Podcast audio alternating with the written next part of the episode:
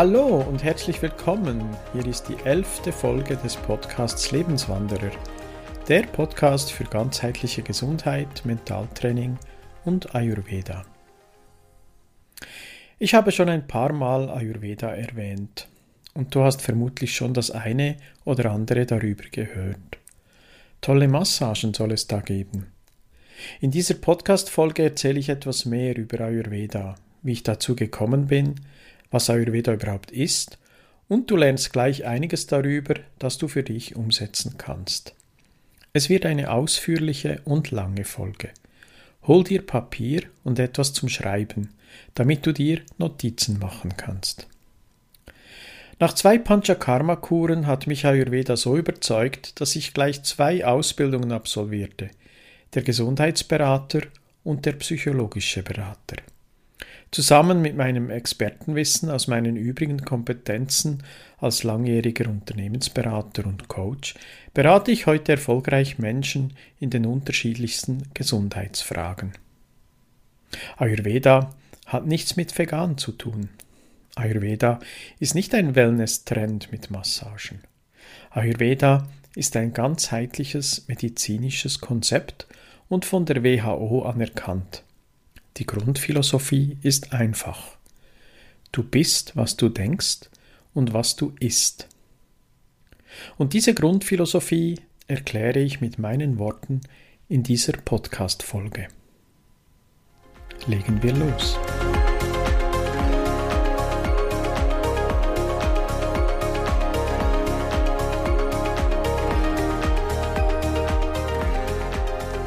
Wie ich dazu kam, Ayurveda kenne ich schon seit Jahren. Als Wellness-Fan habe ich schon seit Jahren die tollen ayurvedischen Ölmassagen genossen, habe mir aber damals noch keine Gedanken gemacht, was dahinter steckt. Im 2019 habe ich dann Ayurveda als ganzheitliches Gesundheitskonzept im Rahmen meines persönlichen Gesundheitsprojekts kennengelernt. Es hat mich so fasziniert, dass ich im Frühling 2019 einen Online-Kurs mein Ayurveda Lifestyle Kurs absolvierte. Karina Preuß, Ayurveda-Expertin und Geschäftsführerin des äh, Ayurveda Parkschlösschens in Traben-Trarbach, bietet diesen Kurs noch heute an. Ich werde sicher demnächst mit Karina ein Interview in diesem Podcast führen. Ayurveda hat mich dann noch mehr fasziniert und ich habe zu Abschluss meines Gesundheitsprojekts im Parkschlösschen in Traben-Trarbach im schönen Moselgebiet ein verlängertes Weekend, quasi ein Ayurveda-Schnupperwochenende gebucht. Da hat es mich komplett verzaubert. Im Sommer 2019 buchte ich dann gleich eine Panchakarma-Woche im European Ayurveda Resort Sonnhof in Hintertiersee bei Kufstein im Tirol. Dabei lernte ich die Gastgeberin Elisabeth Mauracher und den Ayurveda-Arzt Dr. Gaurav Sharma kennen und schätzen. Sicherlich werde ich auch mit Ihnen beiden demnächst ein Interview durchführen, damit du sie auch gleich kennenlernst. Im Februar 2020 folgte dann gleich die zweite Panchakarma-Woche im Sonnhof. Und dort habe ich mich entschieden, Ayurveda zu studieren. Am liebsten gleich Medizin und Psychologie. Ich machte mich auf der Suche nach geeigneten Ausbildungsmöglichkeiten und absolvierte schließlich ab März 2020 die Ausbildungen Gesundheitsberater und psychologischer Berater Ayurveda bei der Ayurveda Akademie von Kerstin und Mark Rosenberg, größtenteils online und letzten Sommer dann vor Ort in Bierstein in Deutschland.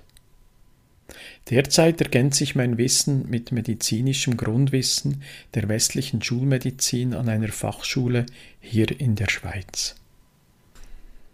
So, und jetzt spreche ich über Ayurveda selbst, natürlich mit dem Fokus Ernährung und Gesundheit.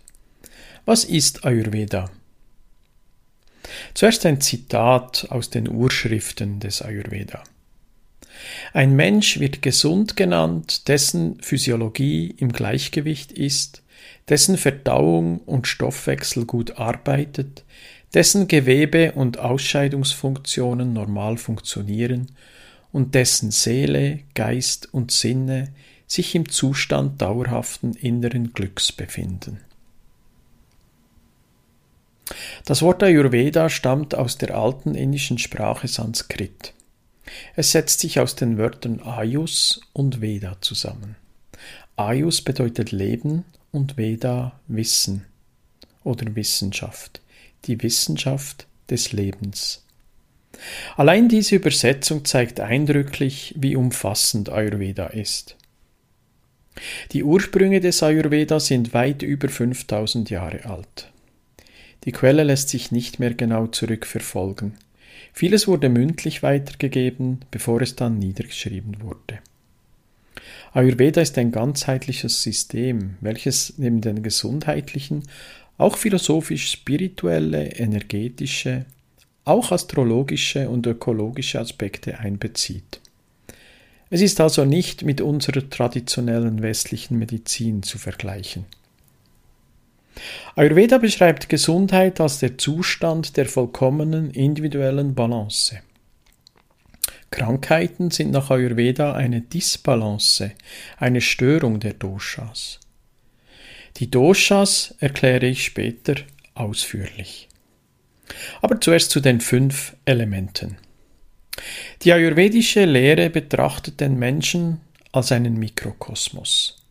Dieser Mikrokosmos ist ein Abbild des Makrokosmos der äußeren Umwelt, des Universums. Das bedeutet, dass das Leben eines einzelnen Menschen vom Kosmos und der Welt nicht zu trennen ist. Alles, was wir in der ursprünglichen Natur beobachten können, finden wir auch in uns.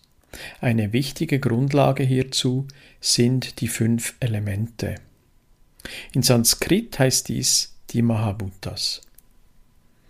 Ayurveda beschreibt, dass wir die fünf Elemente in der Natur wiederfinden. Raum oder Äther, Luft, Wasser, Feuer und Erde. Jedes dieser Elemente bringt unterschiedliche Eigenschaften mit sich, die wir in ihrer Gesamtheit benötigen. Schauen wir uns die fünf Elemente kurz an. Raum, Akasha genannt. Der leere Raum oder Hohlraum steht für Ausdehnung und die feinstofflichen Organe. Er steht für Freiheit, Liebe oder Expansion.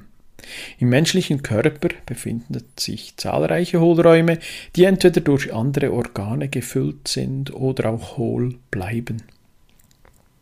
Die Luft, Vayu. Luft steht für Bewegung, Luft findet man in der Muskelbewegung, im Herzschlag, im Nervensystem und in der Atmung. In der Natur ist der Wind, der die Luft bewegt. Das Feuer oder Agni. Feuer steht für Transformation und Wärme. Feuer gibt dem Körper die notwendige Wärme und sorgt für den Stoffwechsel, wie auch für das Feuer der Intelligenz im Gehirn. Wasser. Jala. Die Verbindung und der Fluss. Wasser ist ein essentieller Bestandteil unseres Körpers. Flüssige Bestandteile sind an vielen Orten in unserem Körper, wie aber auch in der Natur. Die Erde, Prutivi. Die Erde steht für Basis und Struktur sowohl für unseren Körper wie auch für die Natur. In unserem Körper sind dies die inneren Organe, die Muskel- und Fettgewebe, die Sehnen, die Knochen und die Knorpel. Ja, und wir sind Teil dieser fünf Elemente. Wir Menschen, Tiere und Pflanzen sind als Mikrokosmos Teil dieses ganzheitlichen Systems. Das heißt, die Elemente sind genauso in uns wie in der Natur. Wir bestehen zu einem Großteil aus Wasser, das Element Erde definiert unseren physischen Körper und das Feuer repräsentiert unseren Stoffwechsel und die damit verbundenen metabolischen Prozesse. Wir sind auch ähnlichen Rhythmen unterlegen, wie wir später noch kennenlernen. Nun möchte ich über die drei Grundprinzipien sprechen. Ayurveda fasst nun diese fünf Elemente zu drei Grundprinzipien zusammen. Jeweils zwei Elemente bilden zusammen ein starkes Paar. So entstehen kraftvolle Prinzipien, die Ayurveda Dosha nennt. Doshas sind biologische Kräfte, Bioenergien. Sie wirken auf unsere physisch-körperlichen wie auch auf unsere psychisch-emotionalen Seiten. Vata, das Bewegungs- und Dynamikprinzip. Vata setzt sich aus Raum und Luft zusammen. Es ist das subtilste Dosha und hat eine starke Eigendynamik und eine hohe Beweglichkeit. Vata steht für Atmung, Wachheit, Leichtigkeit, Beweglichkeit, Dynamik, Trockenheit und Kälte. In unserem Körper finden wir Vata überall dort, wo Bewegung eine Rolle spielt. Vata ist eng mit unserem Nervensystem verbunden und sorgt für Flexibilität und Kreativität, aber auch für Nervosität und Ängstlichkeit. Pitta, das Stoffwechsel- und Transformationsprinzip. Pitta steht für Feuer. So dominiert Feuer auch das Dosha Pitta, das thermische Prinzip. Wasser steht hier eher für eine Flüssigkeit, die das Feuer noch mehr zum Brennen bringt. So sind Hitze, Transformationsfähigkeit, Verbrennung und Verdauung, Energie, Wandelbarkeit und Durchlässigkeit die typischen Pitta-Qualitäten. Auf mentaler Ebene steht Pitta für Leidenschaft, Mut, Zielfokus und Intelligenz. Pitta-Menschen sind feurige Menschen und meist auch schnell aggressiv und wütend. Kapha, das dritte Element, das Struktur- und Stabilitätsprinzip. Kapha ist geprägt von der Formgebung, Struktur, Schwere und Langsamkeit, bestehend aus den Elementen Wasser und Erde. Kapha definiert einen stabilen Körperbau und gesundes Körpergewebe. Kapha sorgt für eine gute Befeuchtung. Auf mentaler Ebene sind Geduld, Nachsicht, Ausgeglichenheit, Güte und Durchhaltevermögen, aber auch Lethargie und Faulheit prägende Eigenschaften. Kaffer hat die Eigenschaften schwer, kalt, weich, ölig, süß, stabil und schleimig. Nun, jedes Lebewesen hat eine Ausprägung dieser drei Doshas und ist in seiner Art dadurch einzigartig. Ayurveda bezeichnet dies die Grundkonstitution, in Sanskrit Prakriti, die Grundkonstitution eines Lebewesens. Prakriti und damit die Dosha-Konstellation ist gemäß Ayurveda in der menschlichen DNA verankert. Dabei gibt es sieben verschiedene Ausprägungen. Vata, Pitta, Kapha, Vata, Pitta, Vata, Kapha, Pitta, Kapha und die Tridosha-Konstellation. Mit den Doshas erklärt Ayurveda mit der körperlichen Erscheinung eines Menschen und in seinem Wesen die Einzigartigkeit. Die Doshas, gerade in einer Kombination zweier Doshas, wie ich sie eben äh, aufgezählt habe, sind unterschiedlich dominiert. Ein Vata Kapha hat vielleicht mehr Vata als Kapha und ein anderer mehr Kapha als Vata und wieder eine andere Person sowohl gleich viel Vata wie Kapha. Das macht diese Individualität aus. Es ist spannend, seine eigene Prakriti zu kennen, denn daraus lassen sich viele Gesundheitsempfehlungen ableiten. Das ist denn auch die Essenz von Ayurveda, dass der Lifestyle, also das Verhalten im Leben und die Ernährung, entsprechend dieser Grundkonstitution angepasst wird, damit ein langes Leben genossen werden kann. Es gibt gerade im Internet einige Selbsttests, die man durchführen kann. Es ist aber sinnvoll, dies bei einem Gesundheitsberater oder einem Ayurveda-Arzt zu tun, da die Bestimmung dann präziser und nicht nur aufgrund einer Checkliste mit Prüffragen erfolgt. Gerne mache ich für dich eine Konstitutionsbestimmung. Melde dich doch einfach bei mir. Wird nun ein Mensch krank? Ayurveda kennt sechs Stufen der Entstehung einer Krankheit. Spricht Ayurveda dann von einer Störung. In Sanskrit heißt das Vikriti. Die Schönheit dieses Systems liegt darin, wenn man die sechs Stufen versteht und Krankheiten verhindern will, verhindert man überschüssige Anhäufung man verhindert den Aufbau der Krankheit. Der größte Aufbau findet jedoch im Kopf statt, mit seinen Gedanken und Gewohnheiten. Bis Stufe 4 kann ayurvedisch vorbeugend geholfen werden. Das zeigt, dass das Potenzial groß ist, dass man sich durch Verhaltensänderungen und gesundere Ernährung selbst heilen kann, respektive vorbeugen kann. Oberstes Ziel im Ayurveda ist das Gleichgewicht von innen und außen, also von Körper, Geist, Seele und der Umwelt. Wenn wir in diesem Gleichgewicht sind, sind wir ganzheitlich gesund. Ayurveda nennt dies Swasta. Alle Therapiestrategien des Ayurveda haben dieses Gleichgewicht als oberstes Ziel. Durch Reinigung, welche aufgedeckte Störfaktoren ausleitet und darauf folgend aufbauende Maßnahmen, wird dieses Gleichgewicht hergestellt.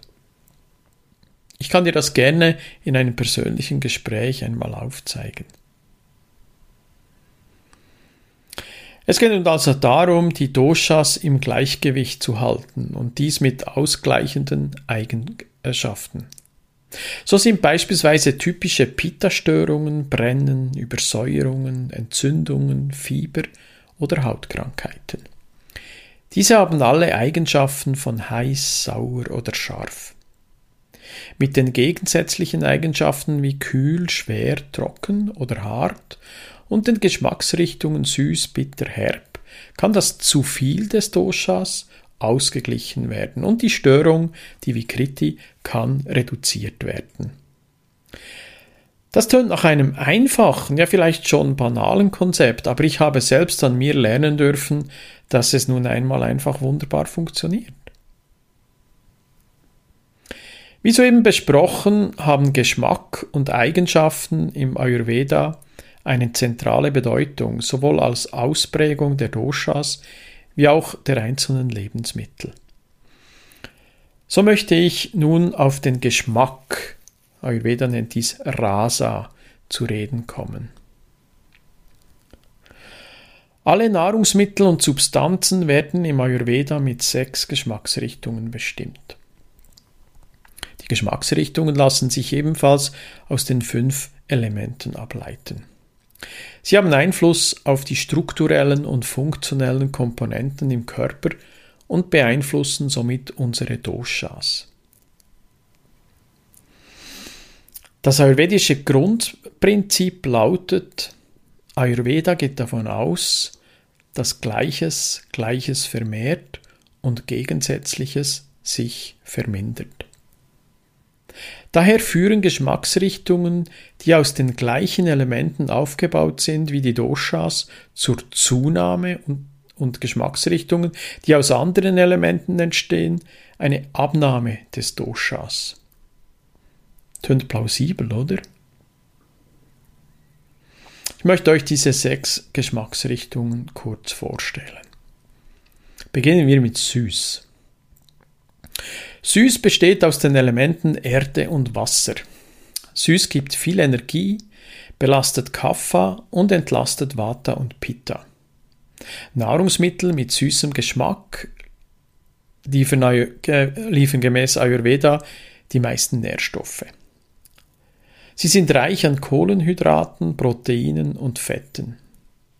Wer ständig ein unüberwindliches Bedürfnis nach Süßem hat, sollte dafür sorgen, dass die Ernährung sorgfältig ausbalanciert ist und wenn möglich alle sechs Geschmacksrichtungen beinhaltet.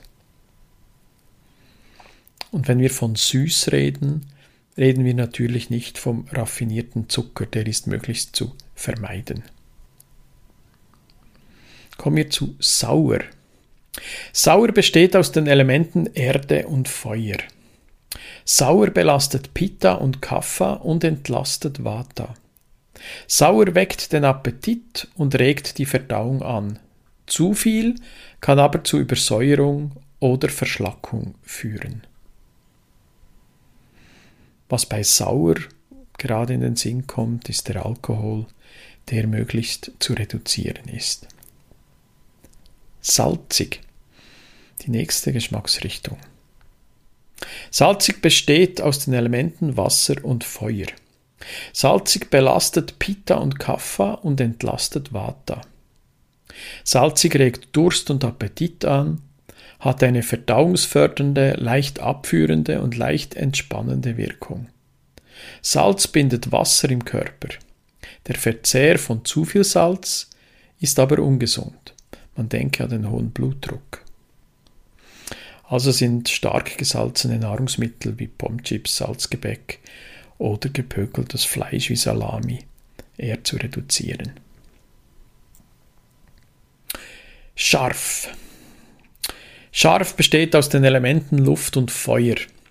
Scharf belastet Vata und Pitta und entlastet Kapha. Scharf fördert die Verdauung. Laut Ayurveda wirken die natürlichen Chemikalien in scharfen Gewürzen auch antibakteriell. Kommen wir zu Bitter. Bitter besteht aus den Elementen Luft und Raum. Bitter belastet Vata und entlastet Pitta und Kapha. Bitter dämpft den Appetit, wirkt kühlend, unterstützt die Verdauung und regt Leber und Galle an. Bitter am Schluss einer Mahlzeit dämpft die Lust auf ein Dessert. Deshalb ist auch das Espresso nach dem Essen nachvollziehbar. Und schließlich noch herb. Herb, also zusammenziehend, besteht aus den Elementen Luft und Erde. Wir kennen diesen Geschmack vor allem bei schwarzem Tee oder Kaffee. Herb belastet Vata und entlastet Pitta und Kapha. Herb wirkt austrocknend und beugt Wasseransammlungen vor. Nun möchte ich über die Wirkung nach der Verdauung sprechen. Ayurveda nennt dies Vipaka. Der auf der Zunge wahrgenommene Geschmack eines Lebensmittels wirkt sofort. Durch den Stoffwechselvorgang im Körper entsteht ein neuer Geschmack, den Ayurveda eben Vipaka nennt. Dabei wird der ursprüngliche Geschmack süß und salzig zu süß. Der saure Geschmack bleibt sauer und der scharfe, bittere und herbe Geschmack wird zu scharf. Der Geschmack nach der Verdauung wirkt direkt dann auf die Doshas und vor allem länger und hält bis zur Ausscheidung. Schauen wir uns jetzt zusammenfassend die Geschmacksrichtungen mit den Doshas an. Vata kann mit den Geschmacksrichtungen süß, salzig und sauer ausgeglichen werden. Pitta wird mit süß, bitter und herb und Kapha mit scharf, bitter und herb ausgeglichen. Ausgleichen bedeutet, dass die Ausprägungen des Doshas bei diesen ausgleichenden Geschmacksrichtungen nicht zunehmen, wie ich vorhin schon erläutert habe. Nun komme ich zu den Eigenschaften, die Gunas. Auch die Eigenschaften der Nahrungsmittel haben ihre Wirkungen auf unseren Körper. Ayurveda hat 20 verschiedene Eigenschaften definiert. Die wichtigsten dazu sind schwer, leicht, langsam, schnell, kalt, heiß, ölig und trocken.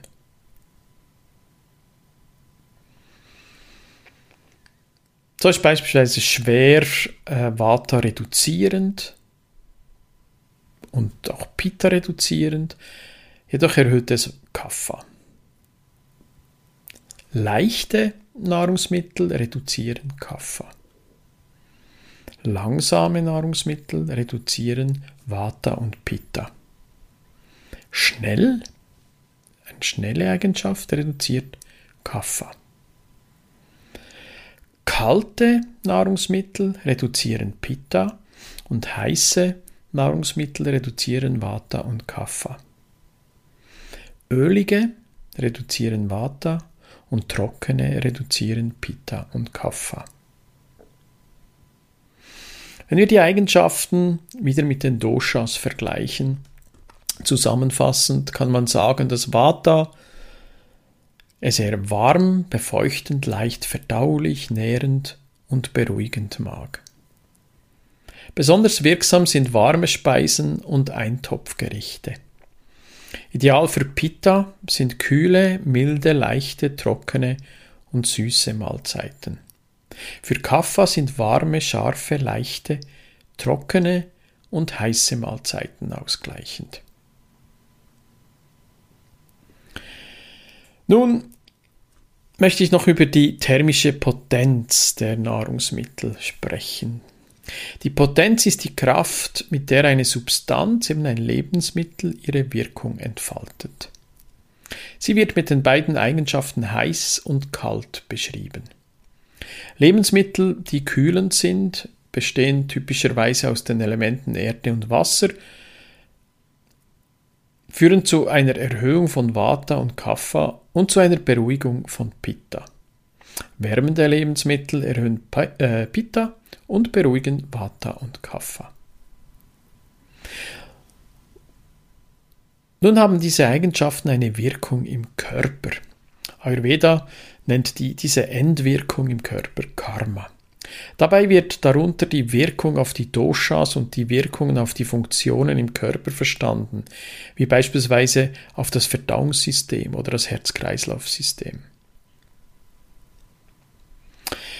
So, das war jetzt schon eine Menge, Menge an Informationen und ich hoffe, du kannst diese drei Grundprinzipien Vata, Pitta, Kapha ein bisschen für dich einordnen und kannst jetzt eben auch dieses Thema der, äh, der Eigenschaften der, der Nahrungsmittel und der Geschmacksrichtung für dich ein bisschen einordnen.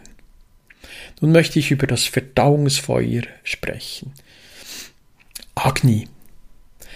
Neben den drei Doshas Vata, Pitta und Kapha ist dieses Verdauungsfeuer eben Agni ein weiteres wichtiges funktionelles Prinzip. Das Verdauungsfeuer nimmt die Umwandlung von Nahrung in Körpergewebe vor. Ohne einen ausgewogenen, stabilen Zustand von Agni findet nur ein unvollständiger Stoffwechselprozess statt im Körper. So kann es zu einer Störung der metabolischen Prozesse, also zum Abbau von Stoffen, das heißt Katabolismus oder Aufbau von Stoffen, Anabolismus kommen. Der Körper erhält durch Agni seine Wärme und durch sein Feuer werden die Speisen gut verdaut. Warme Speisen sind also weit einfacher verdaulich, da sie weniger Verdauungsfeuer benötigen und in dem Sinne bereits vorgekocht sind. Das gleiche gilt fürs Wasser. Ist das Agni geschwächt, bilden sich Schlacken durch unverarbeitete Stoffwechselrückstände. Ayurveda nennt diese Schlacken Ama. Die Schwächung hat verschiedene Ursachen wie Krankheiten, Stress, Trauer, Wut, Klimaveränderungen, zu wenig Schlaf oder falsche Ernährung wie Fast Food.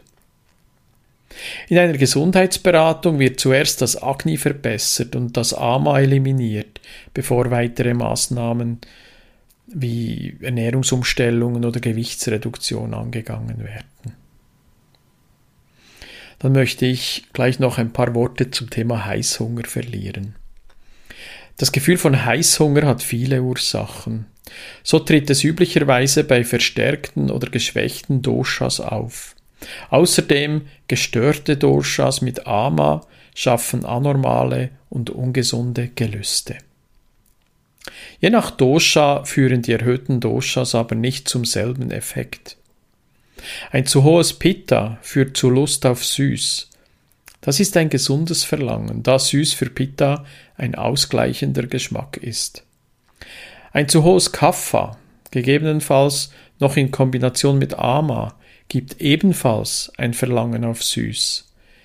Dies ist aber eine ungesunde Lust, da Süß, Kapha, noch zusätzlich verstärkt. Der Körper ist wie eine Sanddüne, die sich täglich Sandkorn um Sandkorn verändert. So ist jeder einzelne Tag eine Mini-Ausgabe des ganzen Lebens. Was man isst, was man denkt, was man fühlt und tut, sagt die Zukunft voraus. Und so möchte ich jetzt über den Tagesrhythmus sprechen, denn laut Ayurveda prägen die drei Doshas unseren Tag und beeinflussen so bewusst oder unbewusst uns Menschen körperlich und mental.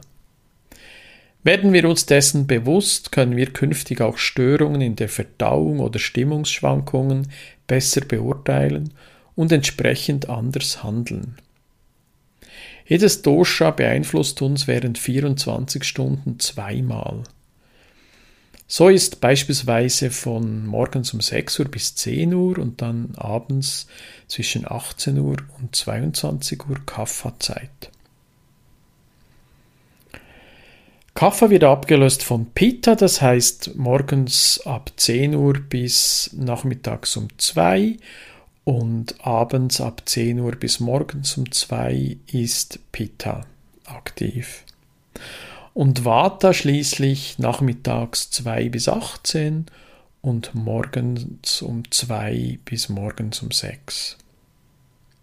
Entsprechend diesen Tageszeiten kann Ernährung, Sport und Erholung konstitutionsgerecht geplant werden, da das eigene Dosha in der entsprechenden Zeit dann eher erhöht ist und man es in dieser Zeit nicht überbelasten sollte. Vielleicht fragst du dich nun, wie so ein Tag nach den Prinzipien von Ayurveda aussehen könnte. Ayurveda hat ganz tolle Empfehlungen, wie so ein idealer Tag aussehen soll. Wenn du nun noch deine Konstitution, also deine Dosha-Bestimmung kennst, kannst du den Tag entsprechend deiner individuellen Konstitution gestalten. Ich zähle dir jetzt ein paar so Grundprinzipien auf eines Tages. Ayurveda empfiehlt früh aufstehen, wenn möglich vor Sonnenaufgang.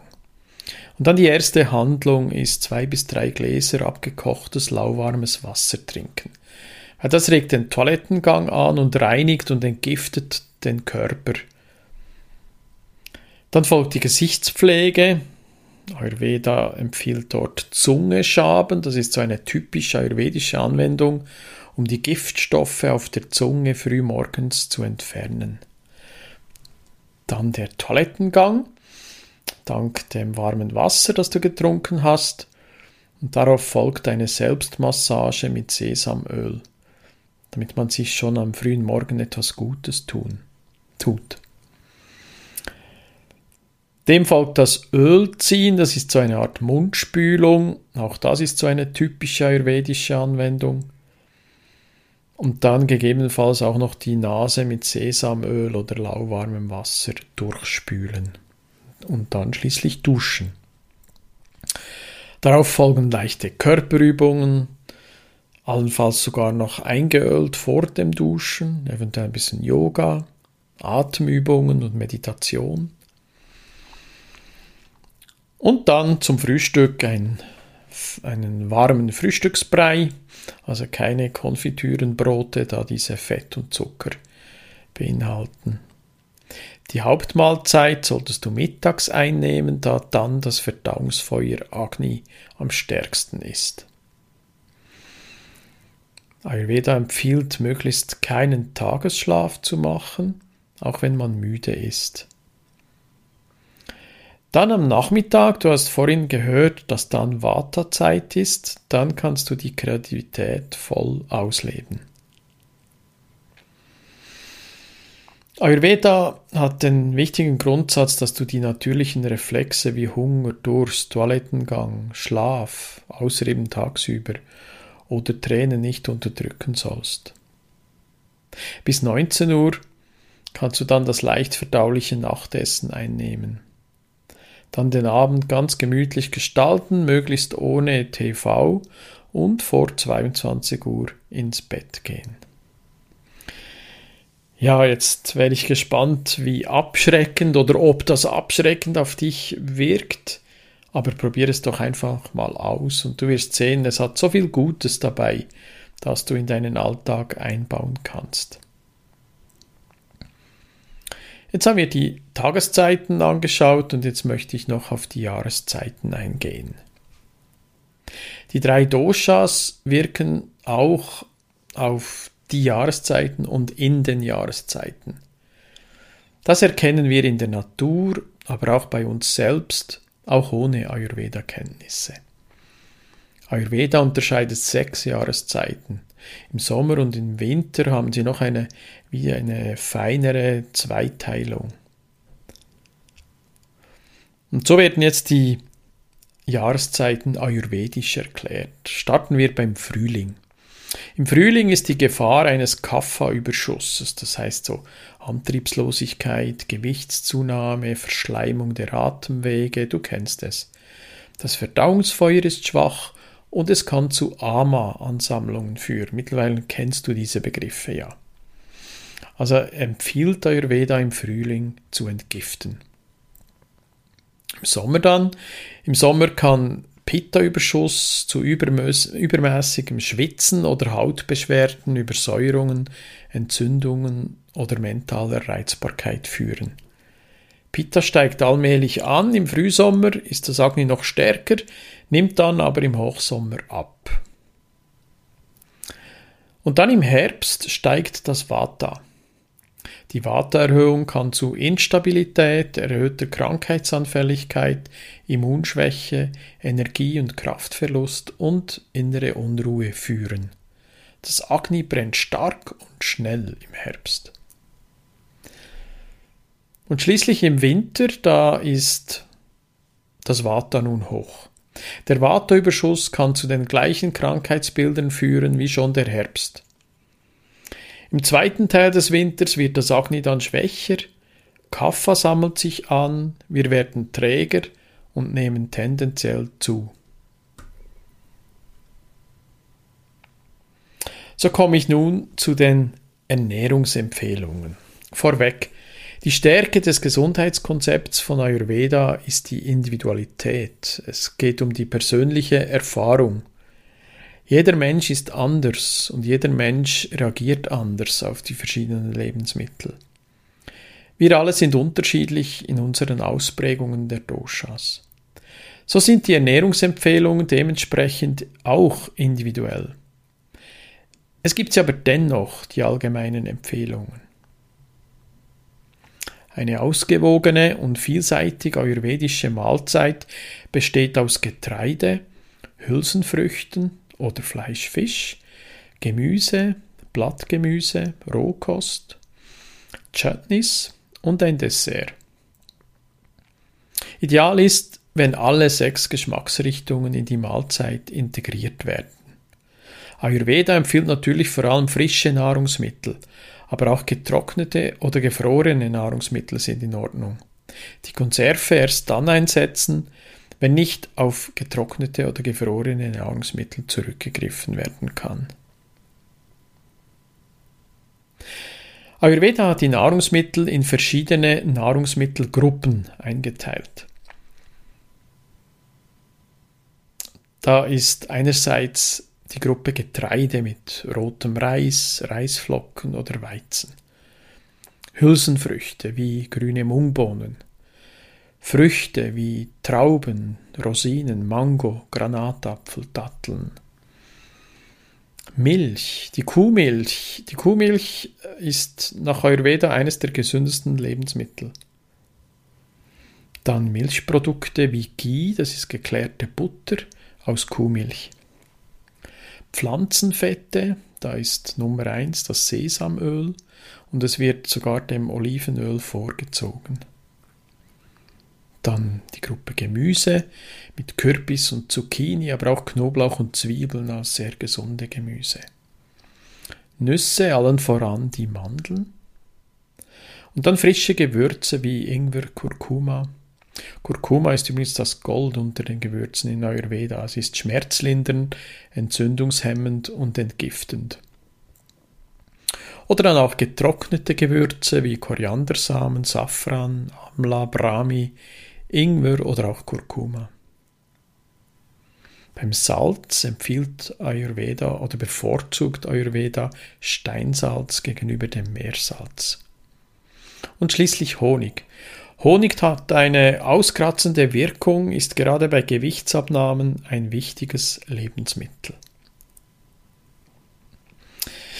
Nun komme ich zu einem wichtigen Thema, den falschen Essgewohnheiten. Ayurveda empfiehlt für alle Dosha-Konstitutionen entsprechend gut verträgliche Nahrungsmittel. Also Nahrungsmittel, die die Doshas harmonisieren. Und doch gibt es Essgewohnheiten, die dann selbst die guten Nahrungsmittel nicht wirken lassen. Dazu gehören beispielsweise eine für dich individuelle Konstitution, unangemessene Ernährung, sich überessen oder Essen ohne echten Hunger, emotionales Essen oder bei emotionaler Störung, Stress beim Essen oder fehlende Konzentration auf das Essen, wie beispielsweise noch TV schauen dazu, bei einer Mahlzeit zu viel oder kein Wasser trinken, ständig gekühltes Wasser trinken, das ist purer Stress für den Magen. Vor 7 Uhr oder am späten Abendessen. Zu viel schweres Essen oder zu viel Fleisch, Fisch, Eier, Käse, Alkohol, Süßigkeiten oder Fastfood. Oder eine der Tages- oder Jahreszeiten nicht angemessene Ernährung. Oder zu viele saure Speisen wie Zitrusfrüchte oder Tomaten. Sie blockieren die Transportkanäle im Körper. Oder dann unverträgliche Nahrungsmittelkombination. Darauf komme ich noch zu sprechen. Meine Empfehlung ist, frage dich vor jeder Mahlzeit, bin ich guter Laune? Wird diese Mahlzeit eine positive Erfahrung für mich? Ist mein Essen ansprechend und appetitanregend? Und kann ich meine Aufmerksamkeit darauf richten, mein Essen zu genießen? Wenn du diese vier Fragen mit Ja beantworten kannst, wirst du bestmögliche Energie aus deinem Essen ziehen können. Achte dabei auch darauf, nicht zu viel zu essen. Einfach so viel, dass du dich satt, aber nicht überessen fühlst, auch wenn es unglaublich fein ist. Außerdem ist in Ayurveda die Harmonie ein zentraler Punkt. Harmonie bedeutet sowohl die Leuchtkraft farbenfroher Nahrungsmittel wie auch ein schön gedeckter Tisch. Bringe also Farbe auf deinen Teller und erfreue dich an diesen Farben und iss bitte nicht direkt aus der Pfanne, auf dem Sofa, vor dem TV. Ich komme nun, wie versprochen, zu den Unverträglichkeiten. Viele Menschen haben Nahrungsmittelunverträglichkeiten. Oft hat das aber etwas mit der Nahrungsmittelkombination zu tun und gar nicht unbedingt mit einem einzelnen Nahrungsmittel. Achte also darauf, innerhalb einer Stunde auf folgende Kombinationen zu verzichten. Fleisch mit Fisch oder Honig oder Sprossen. Also ist Surf and Turf nicht ideal.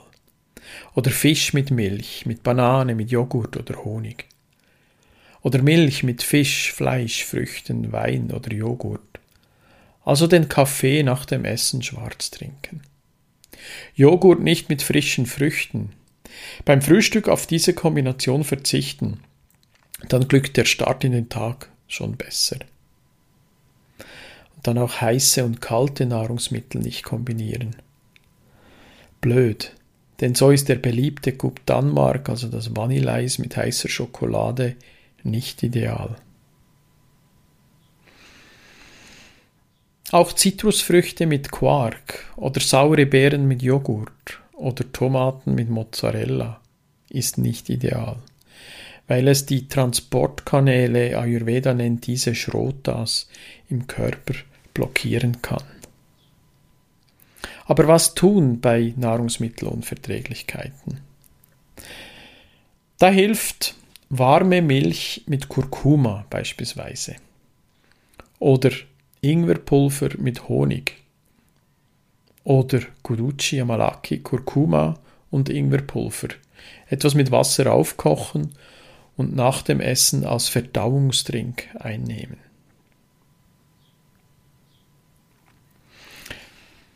Nun möchte ich noch über achtsames Essen sprechen. Unser Alltag ist hektisch. Man gönnt sich kaum Zeit zu essen oft direkt am Arbeitsplatz, dazu das Smartphone benutzend, und man merkt gar nicht, was man isst und wie viel man schon gegessen hat. Damit du dir bewusst wirst, was und wie viel du isst, lohnt es sich, den Geist beim Essen mit einzubeziehen und achtsam zu essen. Hierzu empfehle ich eine Essmeditation. Mit dieser Meditation konzentrierst du dich auf das Essen, die Geschmacksrichtungen, die Farben und unterstützt dadurch eine optimale Verdauung und deinen Stoffwechsel. Mit dieser Meditation verlangsamst du die Nahrungsaufnahme und steuerst bewusst jede Bewegung. Schau dein Essen genau an, welche Farben hat es, welche Vielfalt hat es, wie riecht es. Entdecke die Geschmacksrichtung bei jedem Bissen. Erkennst du eine, zwei, drei oder vielleicht sogar mehr? Wie ist die Konsistenz deines Essens? Nimm dir vor, jeden Bissen ganz zu schmecken, ohne dich abzulenken. Dieses bewusste Essen fördert das Bewusstsein und würdigt entsprechend auch das Essen als Energiegeber, Gesunderhalter und du belebst deine Sinne. Das Essen wird zum Erlebnis, du sendest die richtigen Botschaften an deinen Körper und es wird dir gut tun und das Essen steigert dein Wohlbefinden. Nun möchte ich noch auf die mentale Konstitution zu sprechen kommen. Die drei Doshas Vata, Pitta und Kapha bestimmen die Konstitution des Körpers. Aber auch für die mentale Konstitution gibt es drei Kräfte. Ayurveda nennt diese Gunas, die Doshas des Geistes. Gunas hat hier eine andere Bedeutung, nicht zu verwechseln mit den Eigenschaften, die ich zuvor erwähnt habe. Sie definieren die Ausprägungen der emotionalen und intellektuellen Qualitäten, die Schwächen und Stärken der Psyche. Ayurveda nennt diese drei Qualitäten Sattva, Rajas und Tamas. Beginnen wir bei Sattva. Sattva ist der Idealzustand von Geist und Seele. Sattva zeichnet sich durch hohe Bewusstheit, mentale und moralische Stärke, jedoch auch Naivität aus. Eigenschaften von Sattva sind Zufriedenheit, Freundlichkeit, liebevolle Umgangsformen, intelligent, großzügig, geduldig, ohne Anhaftung, vergebend, wahrheitssagend, spirituell, voller Liebe und Mitleid. Rajas. Rajas wird grundsätzlich assoziiert mit Ego. Rajas ist das geistige Aktivitätsprinzip. Es steigert den Wunsch nach körperlicher und mentaler Bewegung mit viel Leidenschaft. Menschen mit viel Rajas verfügen über eine ausgeprägte Intelligenz und Cleverness.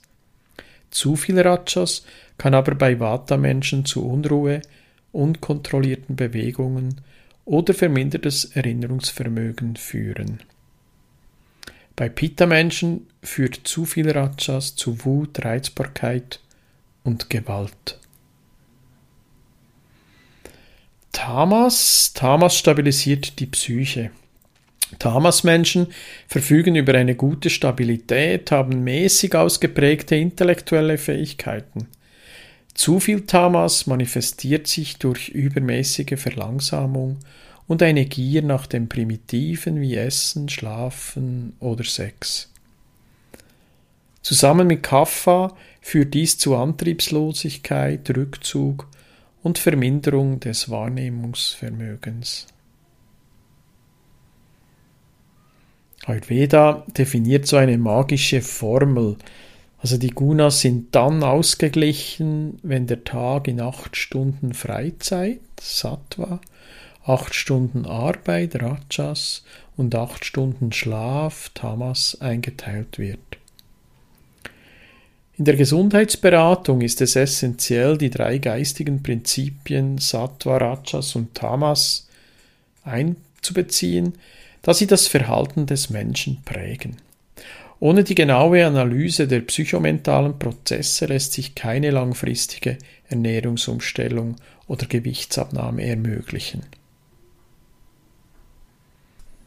Nun möchte ich noch über Ayurveda in der Schweiz sprechen. Ayurveda ist in der Schweiz in drei Bereichen verankert. Da ist einmal die Ayurveda-Medizin. Die Ayurveda-Medizin wird in der Schweiz vereinzelt von Schulmedizinern mit Zusatzausbildung in Ayurveda-Medizin ausgeübt. Und seit 2015 von national anerkannten Naturheilpraktikern mit eidgenössischem Diplom in Ayurveda-Medizin sowie seit Jahren von Therapeuten in Ayurveda-Medizin mit unterschiedlichen individuellen Ausbildungen. Dann ist da die Ayurveda-Therapie. Die Ayurveda-Therapie umfasst die Bereiche Manualbehandlungen und therapeutische Beratung. Darunter fällt Ernährung, Lebenshygiene und psychologische Beratungen. Ein Ayurveda-Therapeut behandelt Ungleichgewichte und funktionale Störungen – er behandelt den Klienten entweder selbstständig in Zusammenarbeit mit einem Naturheilpraktiker in Ayurveda-Medizin oder einem Arzt mit Spezialisierung in Ayurveda. Ayurveda-Therapie wird in der Schweiz seit 2015 von national anerkannten Komplementärtherapeuten mit eigenes Diplom in Ayurveda-Therapie praktiziert. Sowie bereits seit Jahren von Ayurveda-Therapeuten mit unterschiedlichen individuellen Ausbildungen. Und schließlich noch Ayurveda als Prävention. Im Ayurveda liegt das Hauptaugenmerk auf ganzheitlicher Gesundheit aus eigener Kraft. Das heißt, dass es in erster Linie um die Erhaltung der Gesundheit des gesunden Menschen geht. Nach ayurvedischem Verständnis hilft und reguliert sich der Körper dank der Selbstheilungskräfte selbst. Ungleichgewichte entstehen erst, wenn über längere Zeit konstitutionsbedingte Bedürfnisse in Bezug auf Ernährung, psychosoziale Faktoren und Lebensstil missachtet werden. Darüber habe ich ja jetzt in dieser Folge ausführlich gesprochen. Aus diesem Grund ist es sehr wichtig, den Körper in seiner Urnatur zu unterstützen – Grundvoraussetzung dafür ist eine gute Kenntnis über die eigene Konstitution. Und so komme ich denn auch zu meiner Praxis. Bei mir kannst du eine ganzheitliche Ernährungs- und Gesundheitsberatung buchen, sowohl online oder vor Ort in meinem Praxisraum im Raum Bern. Zu einer Gesundheitsberatung gehört einerseits die Bestimmung der Prakriti, deiner Grundkonstitution, oder aber auch das konkrete Besprechen einer Vikriti, einer Störung. Aus jeder meiner Besprechung kommst du mit konkreten Handlungsempfehlungen. Dies kann eine einmalige Sache sein oder ich begleite dich aber sehr gerne in deinem Prozess. Das war mein Herzensthema Ayurveda.